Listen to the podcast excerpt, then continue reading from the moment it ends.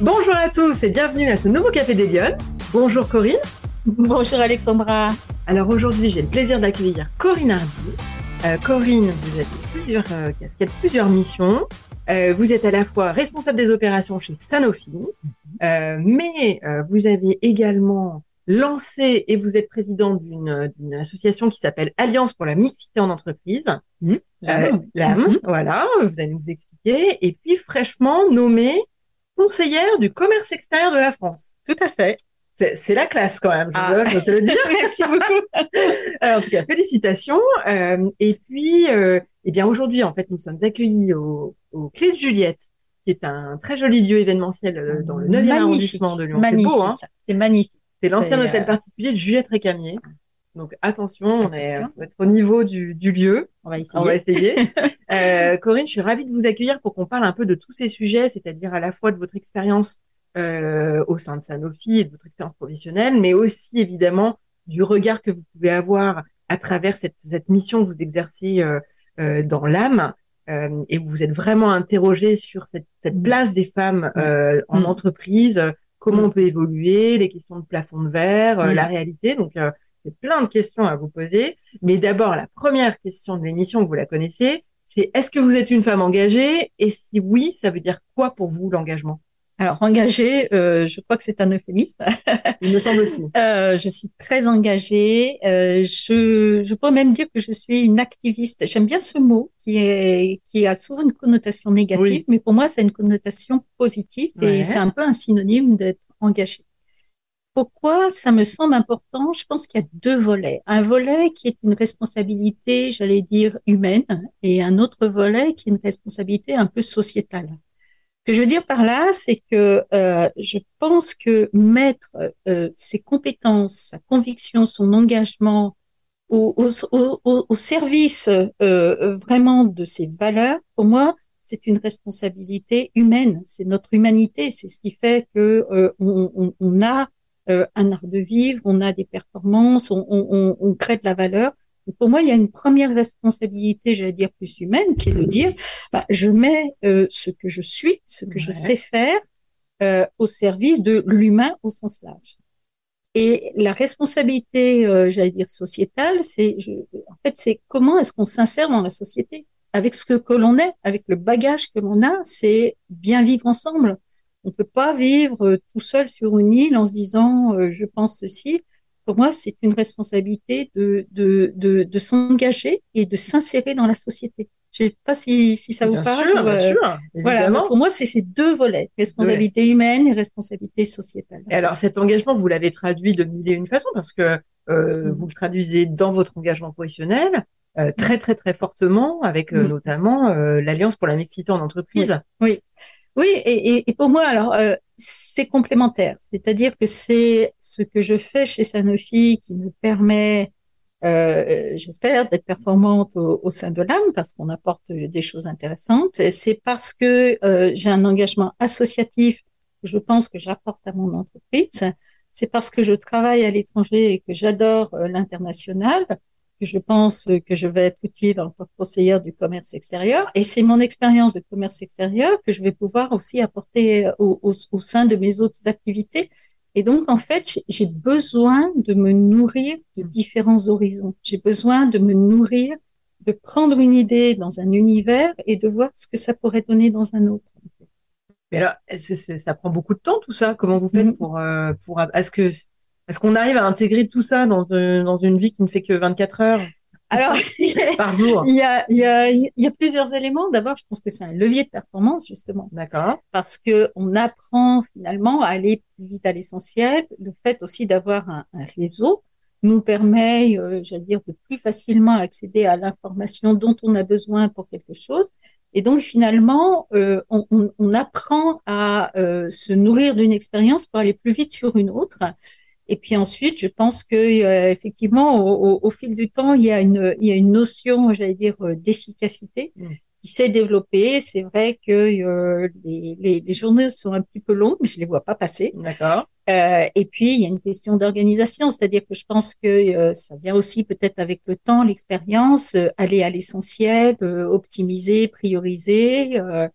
Euh, Euh, voilà. Et puis, bah, je pense que comme beaucoup de personnes, euh, ma petite botte secrète, euh, qui n'est pas si secrète que ça, c'est la to-do list, quoi. C'est, c'est vrai que, euh, voilà, c'est de se dire, OK, là, j'ai peut-être pas besoin d'y passer du temps tout de suite, ou là, il faut que j'y passe plus de temps. Ce que vous êtes en train de nous dire, finalement, c'est que l'engagement nourrit les compétences. Ah oui.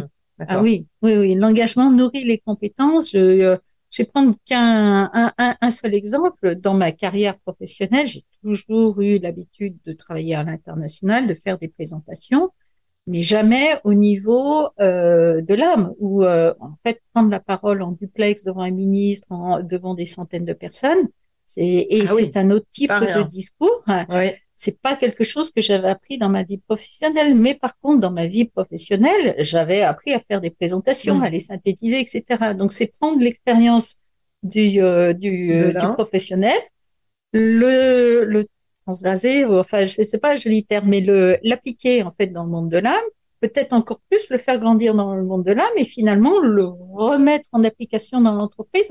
Donc, pour moi, c'est aussi euh, une manière de grandir, d'apprendre toujours, et puis euh, justement de faire bénéficier euh, euh, des, les, les, différents univers de ce qu'on apprend dans, dans, un autre univers. Alors on va parler un petit peu de l'âme justement, donc l'Alliance pour la mixité en entreprise. cette question de, de, qui nous anime hein, au, Café des Lyonnes, c'est cette question de la place des femmes dans le débat public. vous, vous avez beaucoup investigué cette notion de, de la place des femmes dans les grandes entreprises. Euh, moi, j'avoue mon ignorance sur le sujet, parce que moi, je considérais avant, avant qu'on se rencontre, Corinne, qu'il n'y avait pas forcément de, de sujet de place des femmes dans les grandes entreprises, parce que je partais du principe d'ailleurs que plus les entreprises étaient importantes, plus elles étaient sans doute performantes à la pointe de l'innovation d'un certain nombre de sujets. Et j'imaginais que ce sujet était traité. Et puis on en, on en a discuté avant de, de mmh. préparer cette, cette, cette émission. Mmh. Euh, et vous m'avez dit, ah bah, pas du tout. Euh, enfin, pas du tout. C'est pas si simple, mais en tout cas, il y a un vrai sujet et il y a une vraie notion mhm. de plafond de verre dans les grandes entreprises euh, euh, encore aujourd'hui. C'est une réalité? Oh, Oui, c'est une réalité que je nuancerai un petit peu. D'accord. C'est-à-dire que effectivement, je dirais, euh, je dirais que c'est excessivement variable. Et d'ailleurs, ça a été mesuré, c'est mesuré chaque année en fait, puisque heureusement, on a des indicateurs et on voit qu'il y a une très grande variabilité au sein des grandes entreprises. D'accord. C'est-à-dire qu'il y a des grandes entreprises qui sont exemplaires, il y a des grandes entreprises qui font, qui ont vraiment développé la place des femmes, euh, non seulement dans les directions, mais dans l'ensemble de l'entreprise. Donc euh, oui, ça a beaucoup progressé et il y a des entreprises exemplaires. D'accord. Il y en a d'autres dans lesquelles on est, euh, il y a encore du travail à faire, on va dire. et donc, c'est ce qui est, ce qui est particulièrement frappant, c'est cette variabilité qui est très bien montrée chaque année dans une étude qui est faite par l'école de commerce qui s'appelle AXEMA, où vraiment ils ont démontré et démontrent année après année que le pourcentage de femmes dans les instances de direction n'est pas du tout corrélé au pourcentage de femmes dans le management en général. ça dépend vraiment de la volonté du dirigeant, le plus souvent, pas de la dirigeante, mais ça c'est encore fait, euh, de mettre en place. Ça dépend vraiment. Il y a des sociétés qui sont en avance, il y en a d'autres qui sont en retard. D'où l'importance de la loi, puisque la loi, en fait, elle fixe un cap, elle fixe un horizon. La loi n'est pas utile pour les sociétés qui ont déjà fait le job. La loi, elle est là pour, j'allais dire, euh, remettre à niveau ceux qui sont peut-être encore un petit peu en retard mais euh, très sincèrement, si on regarde les chiffres, il y a environ 30% de femmes dans les codires des SBF 120. Mais il y a que qu'est-ce que c'est le, Pardon, excusez-moi, c'est les 120 plus grandes entreprises françaises. Voilà. Donc il y a 30% de femmes dans les codires, euh, un, peu moins de 30%. Hein. Je pense qu'on doit être à. Euh, J'ai pas regardé les derniers chiffres, mais mettons 25% à peu près de, de femmes dans les euh, dans, dans les codires des SBF 120, donc des 120 plus grandes entreprises, mais il y en a que 10% qui ont un poste vraiment opérationnel. C'est-à-dire qu'il y en a beaucoup qui sont à la communication, à la RH, à la finance, c'est-à-dire qu'ils ne sont pas en charge d'une business unit, de la R&D ou de l'industrie. Donc ça veut dire que si on fait le ratio en fait sur ces 25% euh, multiplié par 10%, ça veut dire qu'on a à peu près 3% de femmes qui sont à la, mmh. à la, à la manœuvre, j'allais dire, en charge d'un d'un PNL, donc en, en fonction business, de fonction business, dans les 120 plus grandes entreprises françaises. Donc, on est euh, très loin du compte. On est encore très loin du compte et encore avec une très grande variabilité. Et alors, vous pensez qu'elles manquent quoi de, les femmes pour réussir? Parce que finalement, euh, pourquoi il y a si peu de femmes euh, présentes? Est-ce que c'est de leur responsabilité? Ça peut pas être que de la responsabilité de l'entreprise. Est-ce que peut-être elles sont, elles ont un comportement, elles sont moins offensives elles réussissent moins, les femmes? Ah, euh, Alors, alors c'est une question très intéressante. Est-ce que les femmes réussissent? Moins Quand j'ai vu, euh, quand, quand, quand, tu m'as amené sur cette question, je l'ai trouvée vraiment intéressante. Euh, je pense qu'il faudrait la poser euh, dans l'absolu, mais également à, à, chance égale. C'est-à-dire que je pense qu'une femme, lorsqu'elle est, euh, elle, elle a les compétences, elle a confiance en elle, elle a l'environnement, euh, une femme réussit aussi bien qu'un homme. Et on voit plein de bons exemples, euh, justement. On a de plus en plus de rôles modèles dans nos entreprises. Après, il y a des femmes qui ont euh, des compétences, l'envie de réussir, qui ont tout ce qu'il faut, elles, elles veulent y aller, mais l'environnement leur empêche. C'est ce qu'on appelle le fameux plafond de verre. Ensuite, il y a des femmes qui, qui ont sans doute les compétences, elles, ont peut-être un peu l'envie de réussir, mais elles n'ont pas les bons codes, etc. Et il y a des femmes qui s'en donnent pas les moyens, qui voudraient réussir, mais qui finalement ne s'en donnent pas les moyens. Donc en fait, je pense que euh, la question est intéressante. Je suis pas sûre qu'il y ait une seule réponse. Euh, et par rapport au monde de l'entreprise, ben, je pense qu'il y a plusieurs choses. Il y a quand même euh, l'héritage du passé, donc les choses s'améliorent, mais lentement. Maintenant, on a quand même énormément de femmes diplômées. Malheureusement, ça stagne dans les dans les écoles d'ingénieurs, mais enfin, on, a quand même de plus en plus de femmes qui, qui ont vraiment, qui sont en capacité de, de, de prendre des responsabilités. Euh, après, je pense que pour moi, il y a deux sujets clés. Il y a la gouvernance de l'entreprise. Comment est-ce qu'on prend les décisions au sein des entreprises? Et pour moi, l'égalité en entreprise, c'est avant tout une question de gouvernance. Comment est-ce qu'on choisit ses candidats pour être patron ou patron de filiale? Euh, comment est-ce qu'on prend les, les, décisions business? Et puis, il y a une question, j'allais dire, de culture d'entreprise et, et, de tolérance vis-à-vis de comportements stéréotypés mm-hmm. qui empêchent euh, les femmes de prendre complètement leur place. Euh, est-ce que dans une réunion, chacun peut s'exprimer correctement, par exemple, ou est-ce que bah, la parole est plutôt donnée à certaines personnes qui ont plus un type de comportement se mettre en avant, mmh. que l'on peut peut-être plus se retrouver chez eux, etc. Mmh. Donc, mmh. Euh, il y a vraiment une, un travail à faire, un, sur la gouvernance et deux, sur la tolérance aux, barrières et aux stéréotypes. Et alors, ce que tu disais tout à l'heure, si j'entends un petit peu ton discours, pour toi, ça passe par la loi, donc tu es plutôt favorable à la question des quotas, parce que c'est une vraie question, la question des quotas. Il y a beaucoup de femmes qui, qui disent oui, mais c'est quand même malheureux d'être obligé de passer par des quotas, et finalement, on est là parce qu'on est des femmes et pas parce qu'on est compétentes. Alors, je suis à 100% pour les quotas, que j'appellerais plutôt des objectifs chiffrés. D'accord. Et pourquoi je les appellerais plutôt des objectifs chiffrés euh, Déjà, euh, c'est on, on, peut avoir une approche philosophique, mais on peut avoir une approche concrète. Euh, c'est c'est ce qui marche. Voilà, faut être pragmatique, c'est ce qui marche.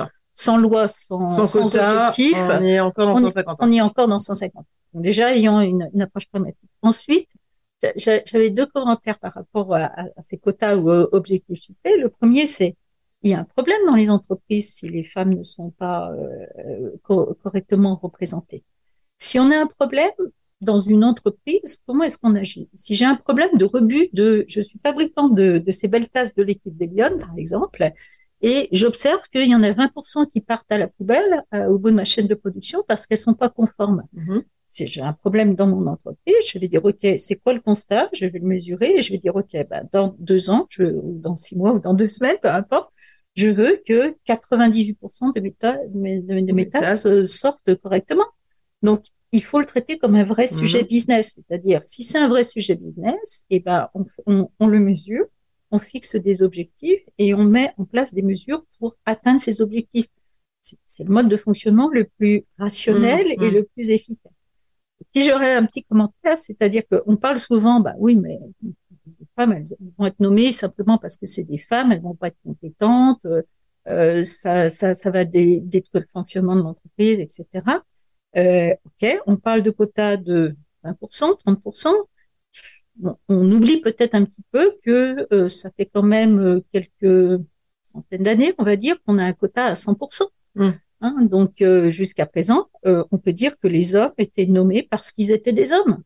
Donc, euh, où est le problème hein On passe de, de 0 à 20 Est-ce que c'est un si grand problème que ça Parce qu'auparavant, il y avait des quotas. Ça ne va pas tout bouleverser. Voilà.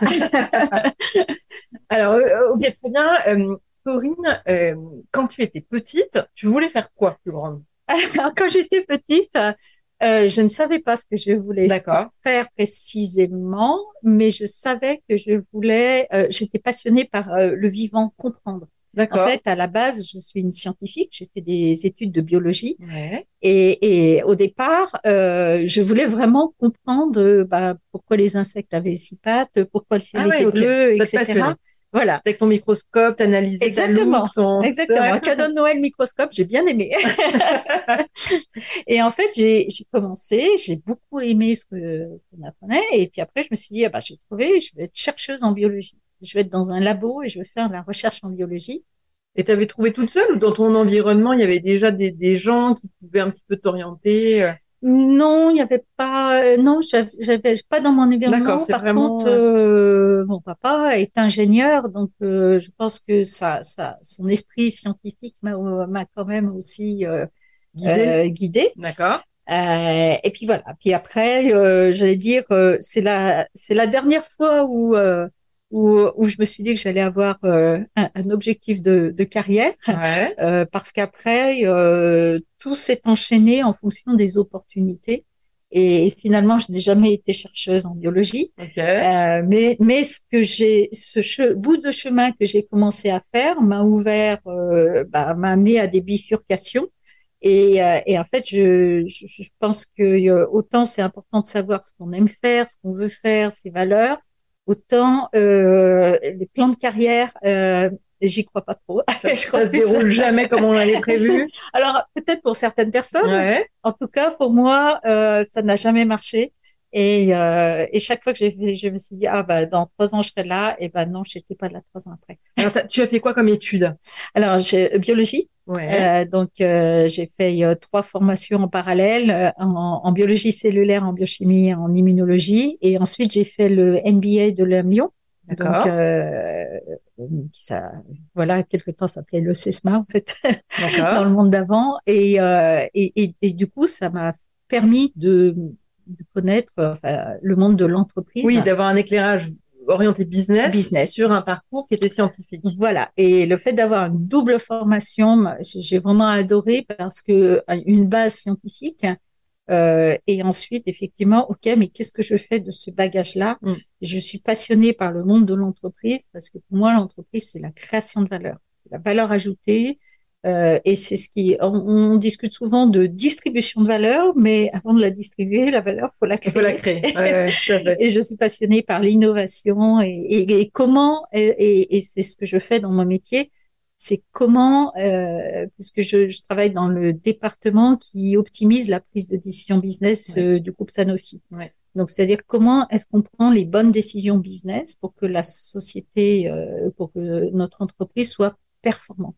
Oui, alors avec d'ailleurs une notion euh, très prospective en fait de, de du, du, risque, de l'évolution, euh, de la façon dont les choses vont, vont évoluer. Euh, oui, bien sûr. Et comment est-ce qu'on prépare l'avenir ouais. De quelles données on a besoin? Comment est-ce qu'il faut les structurer? Quel type de décision? Quel business model il faut avoir?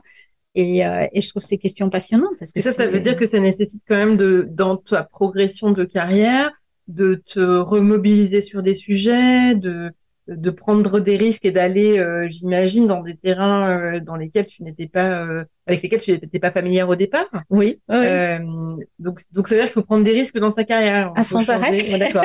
et tu te dis pas à un moment donné, ça, je, ça, je sais pas faire, donc. donc j'y vais pas, je, je, vais apprendre. Bah c'est c'est presque le contraire. Alors je sais pas si c'est du, du masochisme.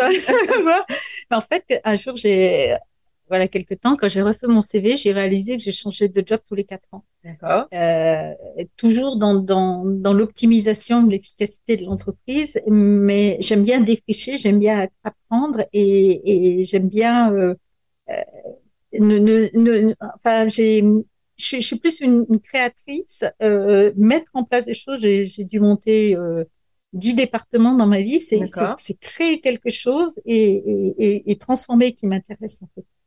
Et, donc forcément, euh, ben je suis quelquefois euh, à la limite de mes compétences et de mon savoir. Euh, surtout en étant sur un poste hyper transversal global avec plein de métiers différents. Ben, quelquefois, je je comprends pas tout ce qui se dit parce que il y a des experts, il y a des spécialistes du domaine, mais justement, c'est d'arriver, j'allais dire, à, à, comprendre ce dont ce que ce dont j'ai besoin euh, pour pouvoir ensuite euh, l'analyser et voir comment est-ce qu'on optimise tout ça. Et, alors, ça, ça, veut dire qu'il n'y a jamais des situations où tu te sens mal à l'aise parce que tu ne sais pas de quoi on parle? Tu réagis comment on réagit par rapport à ça? Bah, Je pense que ce qu'il faut, c'est déterminer le niveau de connaissance qu'on a à avoir. Euh, là, par exemple, je travaille sur dix métiers différents. Il y a des experts qui ont passé 15 ans sur chacun des métiers. Euh, je ne peux pas prétendre arriver à un degré de connaissance, euh, bien sûr, euh, qu'ils ont, qu'ils ou elles ont. Par contre, il faut que je sois claire sur euh, à quel niveau de profondeur de leur métier j'ai besoin d'aller. Qu'est-ce que j'ai besoin de connaître pour justement faire mon métier qui est euh, plus global et transversal? Et, euh, et, et c'est ça aussi qui est intéressant, c'est que les autres m'expliquent en fait ce qu'ils font. Ouais. Euh, je, je, peux les challenger, discuter, et euh, ok, j'ai ce qu'il me faut au niveau de, de connaissances pour faire ce que je fais. Et puis après, euh, bah, bah non, je sais pas, désolé, mais je vais me renseigner, quoi. Voilà. Et donc, en fait, je trouve que, je trouve c'est ça qui est intéressant aussi. Et, et, en tout cas, moi, qui me fait progresser, c'est, c'est, c'est finalement euh, de travailler dans un univers où, où je comprends pas tout, mais où justement, je dois euh, faire marcher mes neurones pour arriver à, à, à, optimiser euh, ce, ce, ce, fonctionnement, parce que ce fonctionnement, il, il bien sûr, qu'il peut être optimisé par les personnes qui sont les experts, mais mais quand on est trop dans son domaine, on, on peut avoir également du mal à, à prendre le recul. C'est ça. Voilà. Alors, quel conseil toi tu donnerais euh, aux femmes qui nous écoutent et euh, qui aspirent ou je sais pas à, à embrasser des, des, carrières scientifiques, mais qui se disent oh là là, ça va être peut-être trop technique, ou au contraire, j'ai pas envie moi d'avoir une, une, une carrière très technique, j'ai envie d'avoir du recul ou qui ont des projets et n'osent pas les porter, euh, y compris au sein de leurs entreprises, et qui se disent chaque semaine euh, au codir, euh, j'aimerais bien parler, mais finalement, j'ose pas. Ah, alors je pense que c'est un, un, vaste sujet. Le, le, le, premier conseil, mais je trouve que c'est le plus difficile, c'est de savoir ce qu'on veut. savoir ce qu'on veut, savoir ce qu'on aime, savoir ce qu'on n'aime pas. Et, et, justement, pour savoir ce qu'on veut, savoir ce qu'on aime, ce qu'on n'aime pas, c'est euh, avant tout de tester, d'essayer, et, puis de se dire que euh, euh, une, une, carrière professionnelle, euh, c'est long. Euh, je pense qu'en plus, de plus en plus, et c'est une excellente chose, on ne fait pas forcément toute son expérience professionnelle dans les mêmes mmh. domaines, donc on a le droit de se tromper, on a le droit de prendre un chemin pendant quatre ans et puis de bifurquer vers un autre. Je pense que le plus important, c'est le socle, la base. Est-ce qu'on est plutôt attiré par le management? Est-ce qu'on est plutôt attiré par une, une, forte composante technique, etc. C'est plus de travailler sur ces bases. Et puis après, j'allais dire de se laisser un peu porter par euh, par les opportunités. Et puis, euh, ben, on peut commencer dans une voie. Euh, on, ça plaît pas, on, on va ailleurs. Donc, euh, je, voilà, c'est possible. Aujourd'hui, c'est possible de faire ce genre de, choses. Oui, c'est possible et c'est même souhaitable. Et, euh, et, et, et, du coup, de ne pas avoir de d'hésitation et d'avoir le courage de se dire, bah finalement, non, là, ça me convient pas, euh, je vais aller ailleurs. Et mais par contre, une fois que je sais que je vais aller là, et eh ben de, de vraiment prendre sa place. Et alors, Corinne, dernière question d'émission. Si toi, tu avais une baguette magique, tu ferais quoi pour que les femmes, elles s'impliquent plus dans le débat public? Ah, il faudrait plusieurs baguettes magiques. on, peut hein. on fait un livre blanc chaque année. On peut, on a de la place. Euh, pour que les femmes s'impliquent plus dans le dans le débat public, euh, pour moi, il y a alors, ça dépend ce qu'on appelle le débat public, mais je, au sens large. au sens, alors si c'est au sens large, pour que les femmes aient une meilleure place dans la société, euh, ben, j'y reviens un petit peu, c'est-à-dire que on, on, on, est en France, rien ne se passe sans la loi, on a des questions de gouvernance et de poser un cadre. Alors, poser un cadre quel qu'il soit, euh, mais de poser un cadre pour euh, pour progresser. Et le cadre, il existe aujourd'hui. Est-ce qu'il faut qu'il aille plus loin encore? Euh, dans certains cas, oui, il faut qu'à mon avis qu'il aille plus loin. Par exemple, euh, si, si on fait référence à la loi Rixin, qui, mhm. euh, qui va permettre d'aller plus loin dans les entreprises privées, c'est très bien. Il n'existe pas la même chose pour le public. Mhm. C'est-à-dire que le législateur a été très fort pour imposer aux, aux autres ce qui ne s'impose pas à, soi-même. donc, euh, donc, par exemple, toutes les femmes qui travaillent dans le secteur public euh, ne bénéficient pas euh, ou, et le secteur public ne bénéficie pas justement de, de, de, ce qui a été mis en place dans le secteur privé. C'est juste un, un, exemple. Et la, et la deuxième chose, euh, ma, ma, deuxième baguette magique, euh, ce, ce, ce, serait vis-à-vis non seulement des femmes mais des hommes. Euh, ce serait, euh, bah, c'est un peu une vigilance au quotidien parce que je pense que euh, le fait qu'on n'ait pas une égalité, c'est le fruit de, de notre culture, c'est le, le, le, fruit de la manière dont on vit ensemble. Et je reviens à cette notion de mhm. vivre ensemble. Et, euh, et c'est nourri euh, de par notre éducation, de par notre enfance, de par l'environnement professionnel.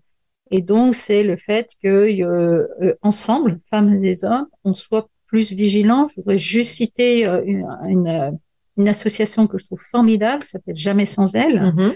Et euh, c'est un collectif d'hommes et de femmes.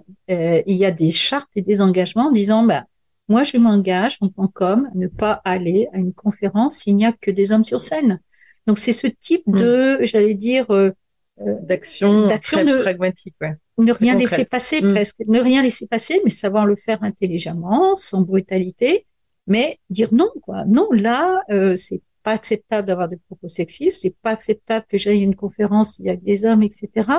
Et, et c'est un changement de comportement un hmm. petit peu au, au, quotidien. Très bien. Corinne, merci beaucoup. Merci, d'avoir pris ce café des Lyonnes avec nous ah, ce matin. J'espère que ça vous aura plu. Euh, en tout cas, pour ma part, je vous donne rendez-vous la semaine prochaine pour un prochain Café des Lyonnes. Bonne semaine à tous. Au revoir, Corinne. Au revoir, Au revoir Alexandra.